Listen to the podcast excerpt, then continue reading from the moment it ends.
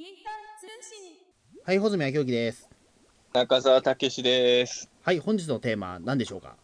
本日のテーマは、うん。親の前で泣きそうになった時にどうするかです。お、お、お、お、お、どう、どう、なんだろう？いや、もう、そのものズバリなんですけど、いえ？や、僕ね、ちょっとこの間、はいこの。間っての結構前なんですけど、いや、あの、最近、あの、ピータン、ピータン先生いつも日本撮りしてるじゃないですか、北郎の関基本そうですね。はい。ただ最近ちょっといそお互いのスケジュールが合わなくて、あの、あんま日本撮りしてなかったんですよねそうですね。。北郎一本だけっていう時がね。えでまあ、ピーター通社のね、ストックがいっぱいあるから、それでも大丈夫だったんですけど、そういう意味で言うと、あの結構前からこのテーマ語りたいなと思いながらも、最う近ピーター通信一本撮りだったんで、やれなかったテーマなんですよ、これ。だから、はい。僕の中では満を持して、おうこの話をぜひ穂積君としたかったとか、あー穂積君はこういう時どうするのかなっていうのをちょっと聞きたかった。あ、本当ですか？えーそれはなんか、ちょっとドキドキしますね、僕も。えだから実は僕ね、あの、ちょっと前に実家帰った時にー、うん。もうあまりにもつまんないテレビを、あの、お茶の間でね、はいあ。の、夕飯時ですよ。夕飯食いながら、ほんとつまんないテレビを流してたんで、うん。もう耐えられなくなって、息子としては。あはいはい。でおおおね、その、えっと、親、親御さんがずっとつまんないテレビを 見てて。あの、父と、父と母と僕で飯を食ってたんですよ、うんその時。で、あの、ちょっと別のやつ見ていいか。うん。あの、つまんない番組を見るのやめてもらって、ええあの、DVD をね、はい。セットしてね、再生したんです。これがあの、ウルトラマン太郎の最終巻だったんですけれど、ああ、いいですね。それであのーリンドンの回、再生怪獣の回と、ドロボンと最終回、うん。この3話を連続で見てたんですよ。うん。で、あのーうちの親父は、あの、リンドンの回の途中でバカバカしいって言って2回寝ちゃったんですけど、悲しい話じゃない、まあ、リまあ、リンドンの話、まあ、まあ、僕は好きなんですけどね。俺も好きなんですよ。だってあの、あの、首切れた怪獣がさ、東京の街並みにあるのをみんなが見物していくとことかいいうん。じゃないですか。そうそうそうそう。ええああいうとこすごい好きで、うちのお母ちゃんもそこはちょっと楽しんでたのよ。うん。首切られた怪獣、みんなで見に行くってどういうことよ、みたいなね。あってでも俺もリアルに考えるとね、確かに当時はどうかと思ったんだけど、あのー俺なんかはほら、ニューネッシーとかね、はい。めっちゃ見たいわけですよ。うん。あの、たとえどんな悪臭だろうと。だから当然東京の街中で首切れた怪獣の死体転がってたら、それは見物に行くわなと思って、うん俺は全然ありなんだけど、で、あの回って、あの後何の理由もなく首くっついて怪怪獣生きてるじゃないですか。そうそうそう。でそれ見ながらうちのやつが、漫画だよみたいなこと まあ、まあ、漫画ですよ。でも言ってしまう完全に漫画を悪い意味で使ってる漫画だよってうん。ね。で、あの後、あのー南原隊員のね、言い名付けの子が死んじゃうじゃないですか。うん。で、それをウルトラの父が助けて生き返らせるじゃないですか。うん。そしたらうちのやつがまた、漫画だよ、まるで。みたいな まあ、漫画ですよ、だからっていう。え漫画と何が悪いんだよと俺は思いますけど。ええで、その後結婚するじゃないですか。うん。それ見ながら、本当に漫画だよ 漫画での三段活用が、えー天丼何が、回も言われた。えで、あの、もう見てらんないと判断したのが、うちの親父上上がってっちゃった。で、その次、ドロボン。えああ、はい。えで、まあ、ドロボン。ドロボンの時は、まあ、特に何にも問題なく、えまあ、いい意味でも意外と手に汗握る展開ですからね、あれね。ええまあ、そうかあ、でもうちの母ちゃん一個突っ込んでたわ。あの、二谷副隊長いるじゃないですか。あはいはいはい。ええあの、めっちゃ鍛えてるっていう話じゃないですか、あの物語上は。あのね、確かダンベルいきなり持ってね、そううん何キロ上げてどう見てもこの人強そうじゃないよと言ってましたよね。うんまあまあ、まあでもそういう設定ですからね、あの副隊長はね。うんどう見たって篠田三郎のが強そうだっていうことねそ。りゃそうですよ。でもあの、うちの母ちゃんやっぱ世代的に篠田三郎とかはやっぱスターだから、そうですよね。あうんあのね、見た、初めてウルトラマントロを見るわけでは絶対ないはずなんだけど、俺が幼子子供の頃も見てるはずだから、あの、俺が再生したら、えあ、これ篠田三郎みたいに、ううんちの母吹いて、で、その後にウルトラマントロの最終回始まるじゃないですか。うん、そしたら、あの、ペギー葉山って出てくるじゃないですか。うん、出ますね。ウルトラの母ってペギー葉山なの？ってすげえ、割とだけど、うち母ちゃんは、あの、俺とは違う理由だと思うけど、その、まあ、懐かしい人がいっぱい若い頃出てる作品として、なんとなく見てたんですよ、うちの母ちゃんそんなに、あの、親父みたいに呆れずに、普通に見てたんですよ、太郎。うん。うん、まあ面白いとはそんな思ってないかもしれないけど、まあ普通に見てたんですよ。うん。で、まあ俺もまあ普通に、まあ太郎の最終回もまあ何回ぐらい、まあなん初めて見るわけではもちろん僕もないんで、何回か見てるんですけど、あのこれ俺自分でもね不思議なんですけど、過去に何度も見てる太郎の最終回で今までそんなことなかったんですけど、本当にね、あの、泣きそうになったんです。あ、でもちょっとわかります。でも、太郎の最終回って、あの、うん大人になってみると、違った味わいがあるんですよね、結構あれで。も俺大人になってからも何回か見てるはずなんだけどさ、正直、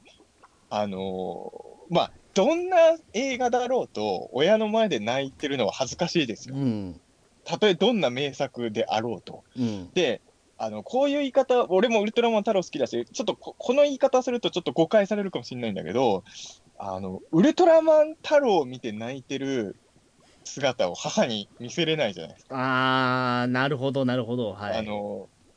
どんな映画だろうと見せらんないけど、まだこれならしょうがないって映画もあるじゃない、うん。世の中。太郎の最終回を見て、泣いてる息子を見て、母がどう思うかって思ったら、やばって思って、これ我慢しなきゃってなるんだけど、こう多分笑いと似てて、あの葬式の時笑っちゃうっていう、よく蛭子さんが言ってるのとそうで、泣いちゃいけないって思ってる時ほど、涙って押し寄せてくるんだね。あ途中から、あの俺もうでも結構早いうちから泣きー。えそうになってたど、どのあたりですか？その、おと、うん太郎くんで、ななお父さんが亡くなるとことか？えあ、違う違う、全然、全然そこじゃない。えそこじゃない？ペニー葉山が渓谷に来てる時点で、始まって5分も経ってないじゃないですか、それ多分。もうね、やばいと思って、あの、篠田三郎がお母さんって言ってるあたりで、なんか、あれ？なんだ俺、どういう感情なんだ？今、みたいになってて、いや、その前の泥棒会では一切な涙出てなかったんですよ、俺。うん。泥棒もリンドも全然涙誘われてないのに、なんか太郎の最終回始まったらすぐになんか、あれ？と思ってきた。で、その後、えっ、と、健一くんですよあ、ね。健一くんですね。ごめんなさい。健一くんの、はい、お父さんがね、うん、亡くなって。健一君とあの友達の名前忘れちゃったけど、健一君と友達がいて、うんそのお父さんがね、先に友達の方のお父さんが死んじゃうじゃないですか。うん。それでいろいろ、なんかその、いや、ザットと、ザットも頑張ってるんだよ、みたいな健一君がね、言うね。あの辺でもちょっとグッときちゃって、うん、で、その後に、もうあのーまあ、東光太郎がね、あのー本当はもう健一君のお父さん死んでるの知ってるけど、まだ言えないみたいな状況あるじゃん。そこでなんか、うわーってきちゃって、う。うんうその時点でもう俺はもう、ほぼもううっすら涙目だったんですけど、うん。まあでも、角度的そこはね、泣ける感じですよね、もう。うん角度的にうちの母から見えない位置に、あのその状況ではいたんですけど、うん。ええぞと思って、気づかれたらどうしようと思って、う んそうすると、ますますなんか本当に泣きそうになってきちゃって、その後も。で、あのーまあ、太郎がね、あの最終的に、まあもう、ウルトラマンの力頼らないってことで、ウルトラバッジを捨てるじゃないですか、うん海に。その後にバルキー星人をオイルタンクにおびき寄せるところとかで、もう僕は本当に正直泣いてたんですよ。えでもこれやべえぞと思って、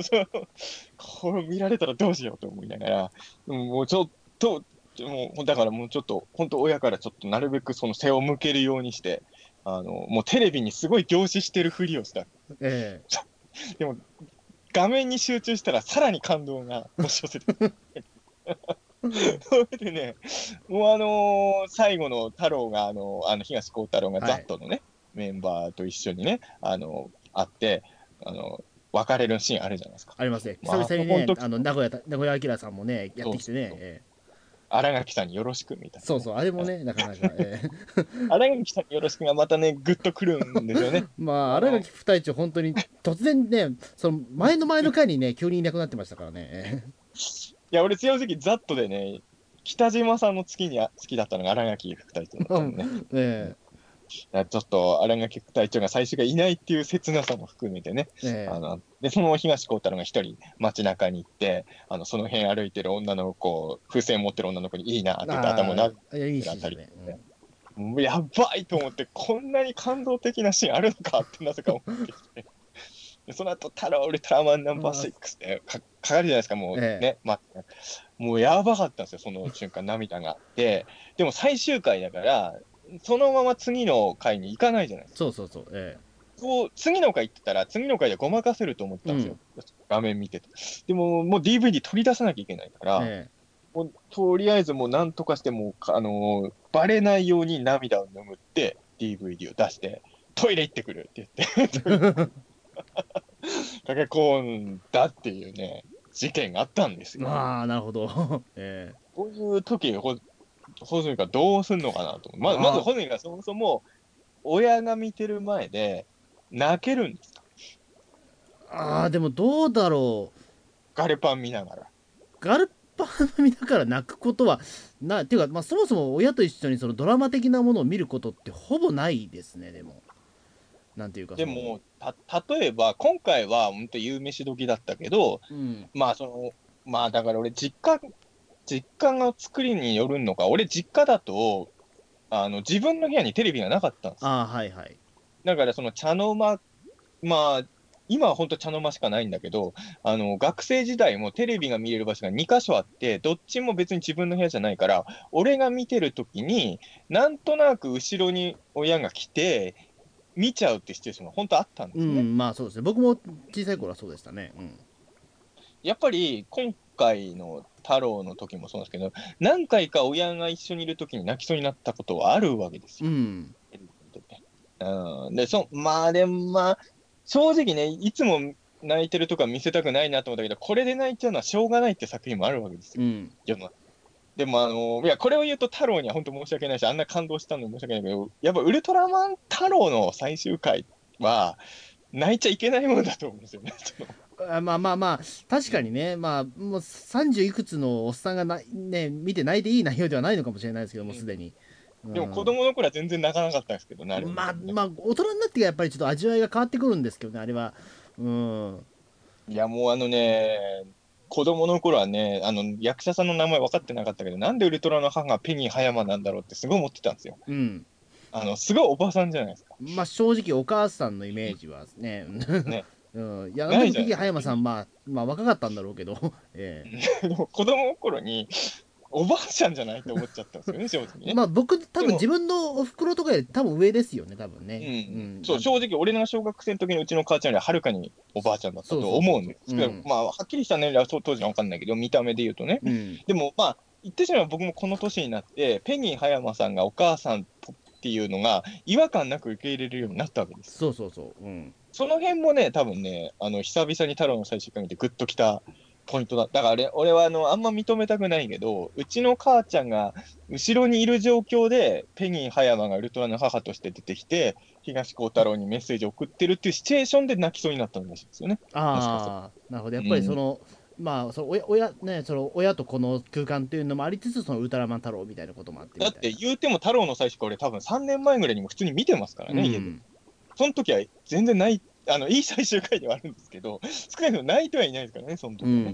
うん。うんだから、ちょっとね、今後だから、うちの親がいるときにウルトラマン見るとしたら、やっぱやめたらんすとか、もちろんとか見ないとダメかなでもそしたらまたおね、親父さんがだって、漫画だっつっていなく, いなくなるじゃないですか、それやったら。え漫画の、漫画の何が悪いんだって言いたいですよね。え漫画のな、しかもさ、あの、南原隊員が結婚するとかええやんと思うんですよ。まだ急に蘇ったところが漫画だと思ったんじゃないですか、やっぱり。えそこは、そこははっきり言ってたんだけえど、うん、その後の、要はその、結婚するかどうか悩んでたじゃないですか、まあそうですよね。ね。うんその後、特に何も描かれずに急に結婚してたところが多分うちの親は納得いかなかった。もうもっと段階を踏めよと。えそう段階がないだろうね。えいや、もう段階はだって多分ね、それはもう、あった、あったもんだと想定してですよね。えやっぱあれでもね、ああいうね、特撮も見てると、やっぱ僕ら見慣れてるけど、やっぱり見慣れてない人はこういうとこに拒否反応を示すんだってね、結構感じられますよね。やっぱり首切られた怪獣が何の説明もなくくっつくのって、俺そんなに変と思わないんだけどえ、うん。やっぱり親父みたいな人間からするとわけがわかんないんですよね。うん。うん。あと死んだ人が復活するってのも僕ら言うてもドラゴンボールとかの世代だから、もうあんな神様みたいなキャラクター出てくるなら、そのバラバラになった人が復活するのとかともかく、まだあの状況だったら復活させてもいいんじゃないかって気は確かにするんですけどね。まあ、うんまあ、あのまま死んじゃったら本当に、南原さん本当かわいそうすぎますからね、あれね。うんでも逆に言うとさ、リンドンの回とかの後に太郎の最終回見るとさ、あの俺子供の頃見た時の記憶は勘違いしてたんだけど、あの、健一君のお父さんとかが死んでるのは、これから起こる出来事として母見せてるんですよね。うん。それは助けれるだろうと思いますけど、正直ね。なんでむしろ助けられないのって思いますけどね、あれはね。ややっぱだからそこは、ななんですかねあのあまりそれはだって言ってしまうとエコ兵器になっちゃうからっていうところもあったんじゃないですかね、そうなのかな。でも、あれのさ最終回だけ見ると、母って今後起こる誰が生きて誰が死ぬか、もう見てる人なんですね、多うん分ね。うん。それはちょっと、その設定いいのかと思っちゃいます宿命運命はやっぱ逆らえないっていうなんかあれなのかな、うん。いや、でも本当にあのカウントは不思議で、あの見ながら、ツッコミも入れながら、心の中ではね、ツッコミも入れてんだけど泣いちゃうっていうね、なかなか、バルキー星人の倒し方とかも、どうかと思うじゃないですか、正直ね。まあ正直、ななんで一回あのその倒れたともう一回上がってくるんだみたいなねあれとか、まあ、あれもそうですよね。あれもそうだし、まあ、そもそも太郎に出てくる怪獣で、あのね、ガスタンクに誘導したから倒せるぐらいのやつって、まあ、多分そんなに強くない怪獣じゃないですか、太郎の中でね。たまたまバルキー星人が弱かったからなんとかなっただけじゃんとか、やっぱ正直思ったりもするんだけまあど、それでもやっぱ、うん、正直その後のね、その被害を考えたらなかなか大変なことやってますよあれ、ええ。うん、ガスタンク爆発ってね。うん、怪獣がいちいち登場してあれやられてたら大変ですよあとお父さんが死んじゃった健一君に対して、君はいつからそんな弱虫になったんだって、なかなかきつい。きつすぎるあそんなきつすぎること言ってましたっけこうだろう、ええ言ってる、あ要はその、あの、た太郎、あの、サメクジラは倒すじゃないですか、お父さんが死んだ。で、あの、結局太郎がたた戦ったら、サメクジラも勝てたのに、ううちのお父さんは助けてくれなかったんだっていうのはすごい、それが不満なんですよ、ケイチ君からですね。勝てる相手なのに、お父さんがは助けてくれなかったっていうね。それを聞いた、あのー東光太郎は、君はいつからそんな弱虫になったんだって。そそういう、そのお怒りは、要はそのウルトラ、いざとなったらウルトラマンが助けてくれるっていう、もうウルトラマンに頼り切ってるケンイチ君を責める。うんまあ一応い言いたいことはわかるんだけど、まあわかりますよ、うんお父さん亡くした直後の小学生に、君はいつからそんな弱虫になったんだって、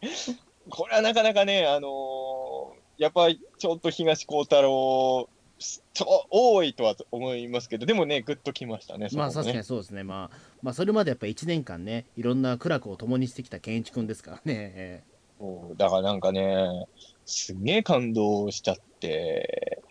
いや、でもあれは本当に、あの、きうん、だやっぱ親の前で、映画とかでか、映画を見て俺やっぱ感動することそれはあるんですけど、まあ、あんまり、そもそもあんまり感動してるっていうことを悟られたくないっていうのもあるんですよね。あーでもうんそれはありますね。ルこいつはだからそのねわ私のその類線ポイントここですよっていうことうんうん。をあんまりねその知らせたくないというのはありますよねやっぱり。あの、まあ、ピーターの時にも何回か言ったけど、僕はドラえもんのあの、おばあちゃんの思い出を見ると、ほぼ100%泣くんですけど、うん。あの絶対家では見れないですよね。ああそうですね。だからぼ僕もほとんどでもなんていうかもう実家とかでもなんていうかあれですね映画とかを親と一緒に見るシチュエーションってマジでないんですよね。だから子供の頃が多分それ避けてた節もあると思うんですよ僕自身は。でもね、俺は、あのーうん。自分が泣いてるとか絶対見せたくないけど、親に、いまだに俺諦めてないとこがあって、親にウルトラマンとか、ウルトラマン面白いっていうのを証明したいっていうのがあるんですよ。だから、うちの親父がね、漫画だって言って上上がってったのはね、非常に腹が立ったんですよ。もうだってそのだってその攻防戦をだってあなた30年以上もやってるわけじゃないですかだって。まあ、それをやろうとするときに、リンドンの会を見せるっていうのは、まあ、そもそも選択が良くなまあいのかもしれない。そうですね。それはちょっとね。うん。まあ、それはそうなんですけど、うん、まあ、でもだからといってね、親父に怪獣使いと少年を見せるのが正解かっていうと、またそれも違うね。うんまあ、それもねちょっとこちらねそれであ面白いじゃないかって言われたところでいやそうじゃないんだよなっていうね、えーありますよね、まあ、そうですね。だからそう、いろいろ考えちゃうんですけど、うんまあ、その時になんで太郎にしたかというと、たまたま目の前に太郎の DVD があったからって、それ以外の理由えとなくて、あの転がってたんですよね、太郎の DVD。その。えいいな太郎の DVD が転がってる家っていいななんかね。いやいやなんか、俺、あの、前回、あの、なんていうのな、ちゃんと綺麗に並べてないんですよ。えなんか、だから、順3巻の隣に7巻みたいな。そうええなんか、目の前にある DVD が、もちろん太郎以外もあったんだけえど、えとりあえず、その、映画とか2時間とかのちょっと見るのはきついなっていう時間帯だったから、まあ、太郎ぐらいがいいかなと思って流したんですけどね。うん。えうーんいや、でも、まあ、泣くもそうだし、あの、あもう一個その実家で言うと、あの、まあ、実家、そ別にあの、僕も今実家暮らしじゃないからあれなんですけど、実家帰ったらやっぱあの、なん、神棚とか、あと、ご先祖様に手合わせたりするじゃないですか。まあ一応はいしますねはい帰った時ぐらいはするんだけど、なんとなくあの、た、例えば、まあ、3, 3日、4日実家にいる時は、一応、毎日したい手を合わせたいなって僕は正直思ってるんですよ。でもなん、なんですかね、その、親の前で仏壇に真剣に手を合わせてるところも見せにくいんですよ。それは分かりますね。だから俺もだからあのなんていうかそこまで信仰心もないしそのえっ、と親がむしろあのおいかあの神棚手合わせてこいよっていう町ですね正直俺は。い明確にそれは間違いなく、ま町です。いわゆる指示待ちです僕。そこに関しては指示されないといかないの。指示されないといかないですね俺はでも、す手を合わせたいんですよ。一日一回。だってまあ、めったに実家帰るわけじゃないし、だから、だって思うんですけど、なんか親が見てるところで真剣に手を合わせてると、なんか、なんていうの？なんか、心配されそうじゃないですか。そうそうそうそうそれもあるじゃないですかやっぱり、うん。だから親が見てるまで仏壇に手合わせにくいっていうのはね、あるよね。だからうん。まだだからあれじゃないですかその、えー、とも模試というかその東大はうちの親父だったりとかするからあの一応そのえっ、と神棚とかは親父のもんだと思ってるからその仏壇とかね、だから一応その親父に一回その聞いてみるっていうことは僕大大事かだと思っててちゃんとその筋は通すというか、えーうん。いうところで僕はあの親があのやれって言わないとやらないっていうような ことは意図的にいや、やれってまず言わないからな、それだと。あそうなんですあの昔は、あの、夕ご飯の時にね、ご先祖様に、まあ、仏壇に、あの、ご飯、ご飯をね、お置くからね、毎日、ご飯炊いてあったり。だからその、古いご飯を取ってきて置い、置いて手合わせるぐらいの時ぐらいかな、もし言われるとしても。うんうん、別に帰ったらすぐに帰ってきたんだから仏壇に手合わせなさいとかは別に言われないから、うん、だから俺はあの、親が風呂入ってる間に、あ、今のうちに手合わせよう。やっぱ悟られたくないんですねやっぱそこね、えーうんななんまあ、でも難しいもんでね、あの、真剣な、真剣モードの時の自分を親に見せにくいっていうのがあるわけですよ。うんうん。だから俺はその、たまにびっくりするのが、急にうちの母ちゃんが、あの、家帰った時にニュースとか見ながら、社会問題とかを語ろうとしてくる時があるんですよ。うんやめてくれと思うわけですよ。その真面目に社会問題を親と話したくないよと思って。そう、そういうがっつりした話はちょっとやめようぜっていうね。あの、それは別の人と俺するわっていうのはね。ああ、なるほどな。うんまあ社会、まあ社会問題とか確かにちょっと地雷踏む可能性があるからうちはあんまりやらないですけど、まあでもなんか普通に僕テレビを見ながらなんかその話すっていうことは結構うちは普通にあることなんですけどね。いや、普通のならいいよ。もうあの、それこそ、あの、一人でいるときは絶対見ないけど、あの、実家でたまに、あの、グルナイとか見るわけですよ。あ、いいじゃないですか、グルナイ。うんごゴチになりますとか見ながら、ね、おあれはちょちょうど話しやすいやつじゃないですか。いや、俺は多分これいくらだと思うな。いや、なんか5000円ぐらいだと思うな、みたいな話とか盛り上がるじゃないですか。ああいうテレビ見ると、本当にあれってね、一人暮らし用の番組じゃなくて、本当家族がいる人用の番組なのかなと思うんですよ。うん一人で見る分には本当に無駄というか、え、そうですか？俺、テンポ、テンいや、あれはね、テンポ一人で見たら絶対悪いと思う。ただ、ただ、家族でいろいろ喋りながら見るには、あのテンポじゃなきゃダメなんですよ。俺、うんまあ確かにねその他人数で見るの面白さもあるけどゴチは俺一人で見て自分一時期俺結構ハマってた頃はあの自分でやっぱり値段書いてましたからねいくらぐらいかなみたいなの。うん、一人はもう耐えられないわ。うん、どんだけ土屋太鳳ちゃんが可愛くても耐えられない。わ。まあまあそうですね。まあ土屋太鳳を見る番組というか、まあ、料理を見る番組っちゃ番組ですからねやっぱりねあれね。いや、料理を見るんなら、おしゃべりクッキングのがいいわ。い。やおしゃべりクッこの間おしゃべりクッキングより全然、えこの間おしゃべりクッキングでさ、正直、こんな手間暇かけて作るぐらいなら外食行った方がいいみたいな、これ。えだからあれは上沼恵美子さんのトークを楽しむ番組ですから料理というかねだったら、ぐるナイも別にみんな料理メインで見てないですよ。いや俺は料理をメインで見てますよ岡村さんのリアクションとかが見たいんじゃないのみんな。いや岡村さんよりもやっぱり僕はあのやっぱ料理中心ですねやっぱり、ええ。であと途中で挟まるよくわからないその、ね、コーナーとか、ええ。やべちゃんマンのところとか僕好きですけど、えい。や、でも本当にね、あの、そう、親と見るのは、だから、ああいう番組って大事なんだなえその後の。秘密の県民賞はむしろもうこれは間違いなく家族と一緒に見た方が面白いやつですなあね。えね、多分そういう番組なんだようん。ね。いや、だからちょっと一回でもおぬいかね、あの、親の前で、あの、な、自分がめっちゃ感動する映画を見るってチャレンジしてみて、あー。一緒に見どうだろうな。意外と俺そこではね平然を装える可能性が高いんですよ。でも涙なんてコントロールできないじゃないですか。いや僕でも意外あのと大丈夫かもしれない泣くと思ってなくても泣いちゃうじゃないですか。いやだからあれなんですよね。だからその僕な結構涙もろいんで正直男は辛いよ。僕え劇場で見てボロ泣きしてるぐらいなんですけど、うん。あのーただ僕親と一緒だったら比較的そこは泣かないかもしれないです意外と。それコントロールできるんだ。あのいやだからその自分の中で感情をここ爆発させるところとさせないところっていうのはなんとなく自分の中であるというか。うー。ん。多少そこは身構えるところと身構えないところというかね、うん、ああるんですけど俺、だからね、あの、まあ、映画館だとまた別なんだけど、あの、伊藤博樹君とかは、スター・ウォーズは絶対親と一緒に見に行くって言ってあそうう。そうそうそう言ってましたね、うんうん。まあ、映画館だったら大丈夫かな。俺、でもね、あの、すげえ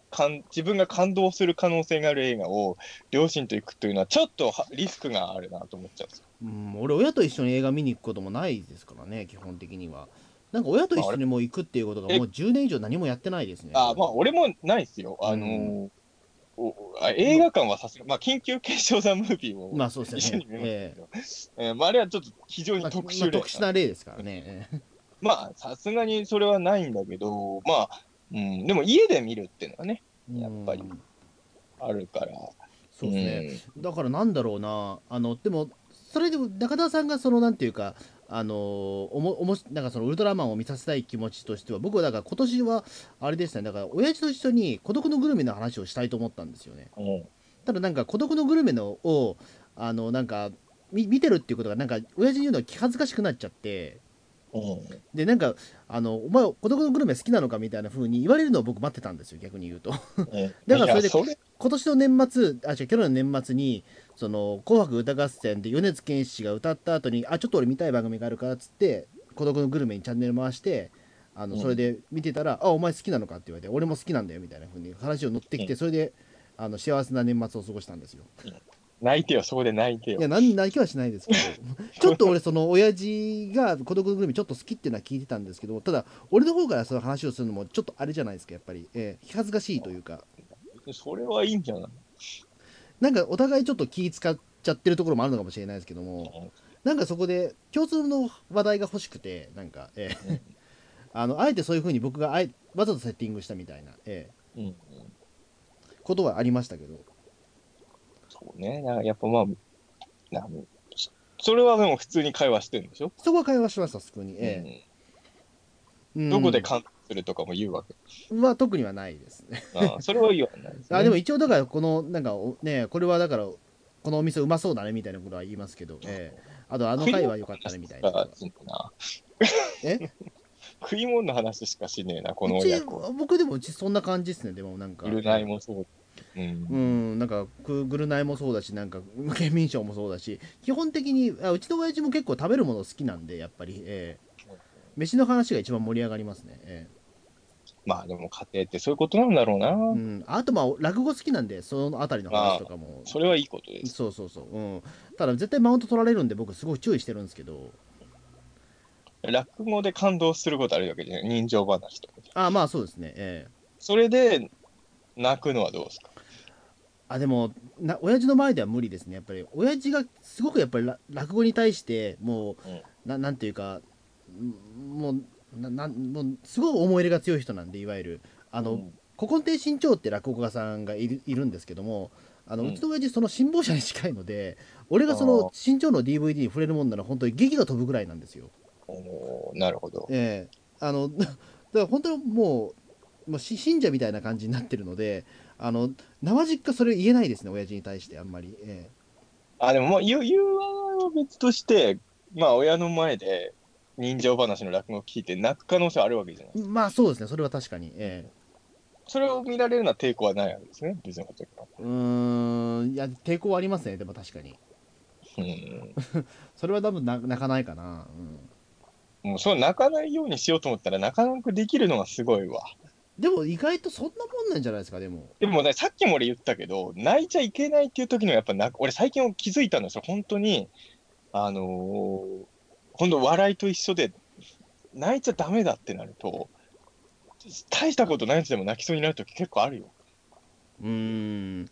うん。どうだろうでも最近でもなんで俺これでこんな泣きそうになってんだろうと思っちゃう時ありますよ。そうですかう。うーんなんか止めどなく涙が流れるっていうことってほほぼでもなんかでも大体俺我慢すればなんとかなるような気がしますけどね確かにいやー、そう、そうか。そう。いやでも例えばふとした瞬間に泣くみたいなことはあるんですけどうん。別にこの前天気の子を見てきて普通に僕泣いてましたけどでも例えば隣に親父がいたら多分な多分しらっと多分我慢はできると思うんですよ、まあ俺も天気の子泣いてないけど、えあ天気俺は泣いて、俺はかね、この場合ね、うん泣いてないけど、あの、泣きそうには確かになったとこもありましたけど、あれ、お隣に親とかがいたら、やばいかもしれないですね。逆にやばいっていうことを考うえん、泣いちゃうかもしれないですね。あそうですかあだからそうちょっと反応逆なんだうん親がいるときに感動したって気づい、自分が感動してるってこと気づいちゃった瞬間、やばいと思って、ここで泣いたらまずいと思うと、かあの本能がね、本能はでもそれ従わなくて、むしろなんか泣こうとしちゃうっていうのが多分。じゃあ多分そこ全く親がいる時の反応っていうのが多分全く別なんでしょうねあの俺とにかくだから親の前ではクールに振る舞う癖があるんですよどうやらやっぱりいや、俺もだからそうなんですよ。いやでもでもでもクールに振る舞おうとしてる人が多分ウルトラマン太郎を見させようとは思わないんですよいや、それはまた話別なの。そうなのかな？親の前ではクだだからあの、それで言うと、いや、俺は親の前ではクールで振る舞いたいから、あのウルトラファイトとかを親の前で見ないんですよ。うん、うん、まあそう。完全に、完全にバカにされると。うん。まあそうですね。確かに。まあ リンドンの回で漫画だって言われる人にまあウルトラファイナル見させられるともうね この世の終わりですよねもうね。やっぱウルトラファイトの面白さをちょっと両親に理解してもらうのは難しいかなと思って、うんただまあやっうん、だから普段さっき言った社会問題を親の前で語りたくないっていうのも熱く親の前で語るっていうのが照れくさいわけです。うーん。でもそれとこれは別として親が熱くなる分にはいいんで親がウルトラマンに感動してこれ良かったねっていうのを俺がある程度クールにああれはこういう感じなんだよっていうのはあります。あーでも俺その雰囲気あんま好きじゃないんだよななんか。うん。ええやんと思って、そのやっぱ親にウルトラマンの面白さを気づかしたいっていうのはね、ある。でも本当に僕一時期はでも本当に親に何も感情を悟られたくないみたいな時期もあったんでうん。その時はあれですねあのえっとテレビアニメを見ようと思っても小学生の頃あのうん。オープニングとエンディングはわざと切っていましたね自分でセリフで。あ、まあ、出たな、それ、わかんない感情なんかこの音楽が好きだと絶対悟られたくないと思って。うんあの自分でそのなんていうか別なバラエティ番組とかを見てあ本編が始まったと思ったらその本編に切り替えるみたいなことやったりとかまあ、エンディングをね、最後まで聞くのがちょっと恥ずかしいっていう感あの感じはちょっとわかるんですよ。あの親エンディングに。に関してはあれなんですよあの次回予告が先に入ってるんだったらもうエンディングは全部カットなんですけどあのあエンディングの後に次回予告があった場合はもうしょうがねえかみたいな感じでちょっとこっちもあの乗らないふりをしてあの聞いてるみたいな。これは仕方がないから見てんだからねみたいなちょっとふりをするみたいなところはありましたね。今はね、俺全然親の見てる前であのアニメとか特撮のエンディングまで見れるんだけど、あのーなんだろう、親って、まあ人、その親もいろいろいるから家によって違うんだろうけどさ、大人ってさ、なんかその歌になったらもう終わったって言って、チャンネル変えていいと思ってる人が多いよね。うんおいおいあれがちょっとやっぱ子供の頃に別なくて、いや、歌まで入れてワンセットだからってこっちは思ってんだけど、終わもう終わったでしょって言って、チャンネル変えたり消したりししたがるんですよ、うん親はね。でも、そのさ、エンディングまで含めて作品の一部だっていうことを、うーん、なんか親に見られるのが恥ずかしいっていう時期は俺もちょっとあった。まあ、それはもう俺完全卒業して、今全然 エンディングまでちゃんと見るけど、ええ確かにね、それが照れる時期はあったんですよ。うん。そうですねだからうんちょっとそのオープニングエンディングというか、まあ、音楽自体はあんまり両親に悟られたくないというかあのあんまりだからそうなんですよねあの音楽って僕人の前でこれが好きって昔は本当言えなかったんですよね最近めっちゃ言ってるもんね。いやそれはだから一個腹くくったところはあったんで、うんあの大丈夫というか自分の中で落としどころを見つけたんですけど落としどころが見つからなかった時ってどうしたらいいか分かんなかったんですよ。あの、不思議なもんです。あの、お笑いは大丈夫なんですよ。あの、本当に好きな漫漫才師の人が漫才やってるところを見るのは全然う平気ん、し、親の前で笑うのも平気なんですよ、バラエティーとか、笑いはいいんだけど、なんだろう、シリアスな状況はやっぱ恥ずかしいっていうのがあるんですね。うん。意外と僕はだからあれなんですよね。タモリクラブは一切恥ずかしくないんですよ。親親父として見ても。恥ずかしくないですよ、それは俺も。いや例えばその空耳アワーとかエロい部分とかあるじゃないですか。うん。あそこも大丈夫なんですよ、僕、親父とは。俺俺も大丈夫ですよ。あ、大丈夫ですか？ええ意外とあそこでちょっと親、なんかよくあるあるネタで気まずくなったみたいな人多いと思うんですよ、あれ。あそこのエロネタっていうのはさ、作ってる方も笑い取ることしか考えてなくて、その、そこに性的なものを感じてって作りにはしてないんじゃないですか。それは親もわかると思うんですよ。まあ、む一昔前のね、タモリクラブだったらもう本当に直接的にセックスとか言ってたからあれだけども、まあそこは確かに気まずい人もいるのかなと思うけど、ああ、いるのか。俺でもね、正直ワード出すだけは全然ね、あの、親の前でも抵抗な、恥ずかしいと思わないんだけど、あの、ただから俺が、あの、まあ、好きな女優さんとかもいるわけじゃないですか、うん可愛いと思って。それを親に悟られるのは恥ずかしいと思う。うんだからあの、CM とか、CM の時とか、あの、俺が飯食ってる時にね、あの、テレビを見ようと思ったらか、顔を動かさないといけないんですよ、飯食ってる間は。うん、そういう位置づけなんですよ。だから CM になるとそんなにテレビを俺見てないわけですよ。うん、でもあの、やっぱか気になる女の子が出てる CM とかだと CM 見たくなっちゃうじゃないですか。うん、でもその間じーっと見てると親に、ああ、たけしはこの子好きなんだって悟られそうじゃないですか。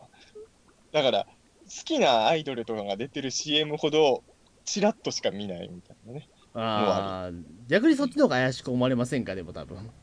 そうでしょ。それは親がどう思ってるかわかんないけど、ただやっぱりあの、こういう子を可愛いと思うっていうのは悟られるのは照れますよ。でも、まあ確かにそれはね、面白い、面白いは照れないんですよね。この人面白いと思うっていうのは。うん、うん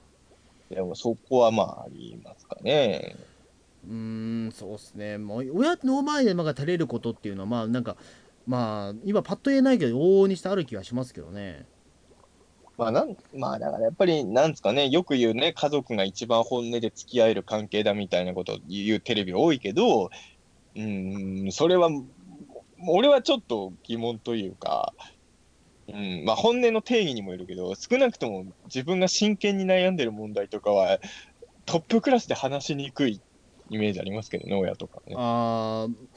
うーん、まあ僕でもちょっとやっぱり親に関しては、まあ結構でも悩み事とかも比較的言いますけどね、確かに。うん、あ、そう。うん、それはすごいなんやかんやででも。あのーやっぱりだからその他の大人と、ね、友人とか大人との付き合いとやっぱちょっと違うんですよね。うん、いや、もうそれは間違いないんですけどね。なんかやっぱり人生の大事なことって、やっぱり命の目を親親に言わなきゃいけないかなみたいなことをやっぱ考えるし、ああ、うんでもそれは俺あんまないかな。でその時はだからあれですね、まあ、建設的な、例えば、一番言ってしまうと、親父とそういう話をするのが一番緊張しますね、逆に言うと。あでも多分俺その緊張に耐えられないから言わないんだと思う。うん。やっぱりその親父に話す時とかって、やっぱりその人生の岐路に立たされてる時というか、最終決定権はいまだに僕、親父あそう。へー。いや、そんなことはないんだけども、別に自分が決めていいんだけども、あの例えばまあ、ななんだろう、あの大きな例えば決断とかをした時には、まず一番親父に話さなきゃいけないっていうこともあるし、何かその援助が必要だったりという時は、あのこちらからもそのなんか企画書とか出さないといけないというか、そういうことも僕はやったりとかしなきゃいけないし。ええ。あのこれこれこういうことになりましたのでっていうことをちゃんと理路整然と話してちゃんと交渉までいかないといけないなみたいなことも考えたりとか。そういうのは俺はもう全くないですね。あの親父をしくじったらやっぱりそのやっぱり一番の理解者だしあの援助してもらえる側じゃないですか言ってしまうといや、親父はやっぱウルトラマン太郎漫画だって怒っちゃう人だからな。まあねもうそれはそれでね、うん、やっぱそれは相談できないですよ。んそうかやっぱあの、リンドンの首がくっつくところで感動する人にしか俺は相談できないですよね。うん。いいやん。切れた首くっついて、驚いて喜ぶとこやん、そこ。と思うんですよね。うん。すげえ怪獣ってすげえってなれよって思います。よ。ああそっか、うん。うん、そっか。親親父ってでも子供のところ怖かったですか？でも。あ、怖かったよ、子あ供怖かったって思ってただって、あのーまあ、その別にこれも家庭によるかもしれないけど、まあ、時代的には、まあ、バンバンね、親が子に手を挙げてた時代ですからね。うん、うん。めちゃくちゃ殴られたりもしてる。まあ、殴る、まあ、ビンタですけどね。ええ。え私、まあ、いろいろ、やっぱ単純に力で勝てないわけですから、子供の頃は。えうん。うん、それはまあ、怒らせたら怖いっていうのはあったですよ、子供の頃は。そうですね。でもほら、うんあのーある程度年を取っていくと、例えば、あの言いまかしちゃう時瞬間ってありません？その、親子喧嘩した時に。まあ、たあれがね、僕耐えられないんですよ。親父と議論をしたくないっていうのがあるんですね。親父と殴り合いの喧嘩をしたのは、えーっと、5年前かな、えーなんですけど俺が圧勝しちゃいまして、えめっちゃ最近やそうなんですよ。えや、親父と手出すような喧嘩なんて、うん、まあ、高校生ぐらいの時に一回あったかなないかぐらいですよ。あれも喧嘩って言えるもんではないじゃないような気もするし。うん。ーやっぱりその、まあ、そもそもだうん、親父がやっぱりそのなんかやっぱり、親親父からは基本的に手出してくるんですよ、やっぱり。やっぱりいまだに俺のことは子供だと思ってるから、それもすごい、ね。あの力ねじ伏せばなんとかなると思ってるんですけど、ただこちらもやっぱりある程度力強くなってるので、あのその子後供の頃は親は叩いてくることあったけど、もうないからな、それはさすがにな。そうですね、だからその後結構打ち負かしちゃったりとかして、うん、であである程度、そのなんか、不意打ちで、あのなんか 武器も武器というか、そのなんか獲物持って頭殴られるんですけど、後で、えーなんかまあそういう時になんかすごく、あなんかやっちゃいけないことやってしまったなみたいなとこありますね。家庭によってまあ違うんですけどね、そこ。まあ、とりあえず穂積君もね、お父さんにあの、リンドンの回を見せて、どうなんだろうな、リンドンの回一周回って面白く見てくれんのかな。それで怒るかどうかをジャッジしてください。わかんない。親父と、でも親父はウルトラマン好きなんで、多分大丈夫な気がするんだよな。それいいよね。そこ羨ましいよね。うちの親父、本当にあの、レッドキングとゴモラの区別つかないから。ですね。あの一緒にだからそのウルトラセブンは走破してるんですよ、僕、親父と。一番ひどいのは、うちの親父、ガンダム見て仮面ライダーって言ったことあるからね。それこそ漫画みたいな話ですよね。まあ、触覚ついてるからだと思うのよ。いや、触覚なんて大した、大した長さじゃないじゃないですか、似たああいう二人ともああさい。う触覚っぽいのついてるのは全部仮面ライダーだとうちの親父は思ってたっぽくてさ。あれ僕衝撃でしたよ、本すごい。当にね。仮面ライダー、だってベルトとかいろいろあるのに、触覚に注目するっていうのが面白いですね。ええやっぱ触覚、シルエットで覚えてるんだと思う。うちのそんな触覚強くないんだけどな、シ シルエットでも。えいやー、ちょっとね、そこら辺がね、やっぱ、そういうオタク的なもの、本当に、だから意外とさ、大人でもウルトラマンとか、一回は通ってたりするじゃない？えうん、もうさすがにね、もう50年の歴史ががございますからね。ええうちの母ちゃんとかも多少は別にあの息子の影響抜きでもゴジラとか、ある程度は知ってたんだけど、うん本当にじゃあそういうの全く通らなかったみたいで、うんいわゆる漫画的な、まあだからドラゴンボールとかもそうですけど、全然通ってなくて、唯一読む漫画が、あの、おいしんぼと釣りバカにしてだった。んですよああ え 俺と全然違うと思って、その時点でね。あでもなんか親父ってもう本当になんていうか親父となんか最後にアニメ見た記憶っていうのがワンピースですねでもマジで。大事だね、ワンピースは。あのワンピースはでも本当親父が結構面白がって見てたんですよ一時期なんだ、穂積君、もっとワンピースのじゃあハマってていいじゃないですうんまあか。そうなんですよワンピースは面白いから見てるって言ってたんですよピーでター通信のワンピース会やりましょうよ。まあそうですねまあ僕当時だから小学えでも前回前巻。前巻いや前回、まあ、またちょっと漫画喫茶こもんないといけないですね来え月来月までに前回え。長いな早いなええそしたらピーター通信のワンピース会ができるから。すごい長いですよね多分またこれもね、え大丈夫、大丈夫。90何巻しか出てないから。こち亀半分もないからえ。まあ確かにでも考えてみたらあれなんですよねでもその時ワンピース面白いって言った親父ってまだ30代だったんですよでもああ、それは、そう、うん、それはすごいな。だってまださん39とかですよまだああ、それはワンピース面白いわ。うんそうなんですよねでも、うちの親父は39ぐらいの時全然漫画見てなかったわけですよ。うんどう考えうーん。だから、そうね。だから、あのー本当に俺がテレビとか見てる時も、あのー母ちゃんはなんとなく、会によってはそこそこ面白いと思ってる空気を出してる時あるんですよ、うんウルトラマン。でもうちの親父は本当そういうのがなくて、あと、よりによって俺が見てる、親父が来た時って、よりによって微妙なやつを見てる時が、本当これは偶然多いんですよね。うんこれ見てる時親父来るか、みたいなね。うん。ありますよね。あと一個あのあったのは、あの、穂積君あんま見てないやつだとか言ったの物語シリーズのアニメで、うんあれ何物語だったか忘れちゃったけど、あの、あらら、主人公のあららくんがね、妹の月日と一緒にお風呂入る会があるああ気まずい、えそれを見てるとき、急に親父が入ってきて、そうあれは辛かったね。うん。でも、かといってそこで止めるのもね、え意識してる。だから俺はこんな、あのー妹と一緒にお風呂入ってるアニメのことは何とも思ってないぜっていう風を装ってね、見るしかないっていうね。うん